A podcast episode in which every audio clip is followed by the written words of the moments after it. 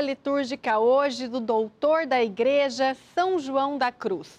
Batizado Juan de Yepes, nasceu na província de Ávila, na Espanha, em junho de 1542. Entrou na Ordem Carmelita aos 21 anos. Atuou ao lado de Santa Teresa para reforma, recuperação e dinâmica dos conventos católicos.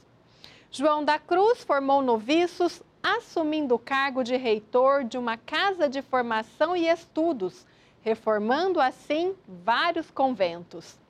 Chegou a ser preso por nove meses num convento que se opunha à reforma. Os escritos sobre sua vida dão conta de que abraçou a cruz dos sofrimentos e contrariedades com prazer, num modelo de santidade humildade, firmeza e coerência na trajetória de João da Cruz. Passou os últimos meses na solidão e no abandono.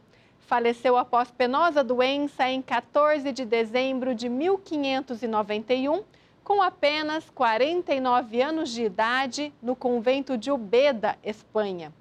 Foi canonizado em 1726 são João da Cruz foi proclamado doutor da Igreja em 1926 pelo Papa Pio XI.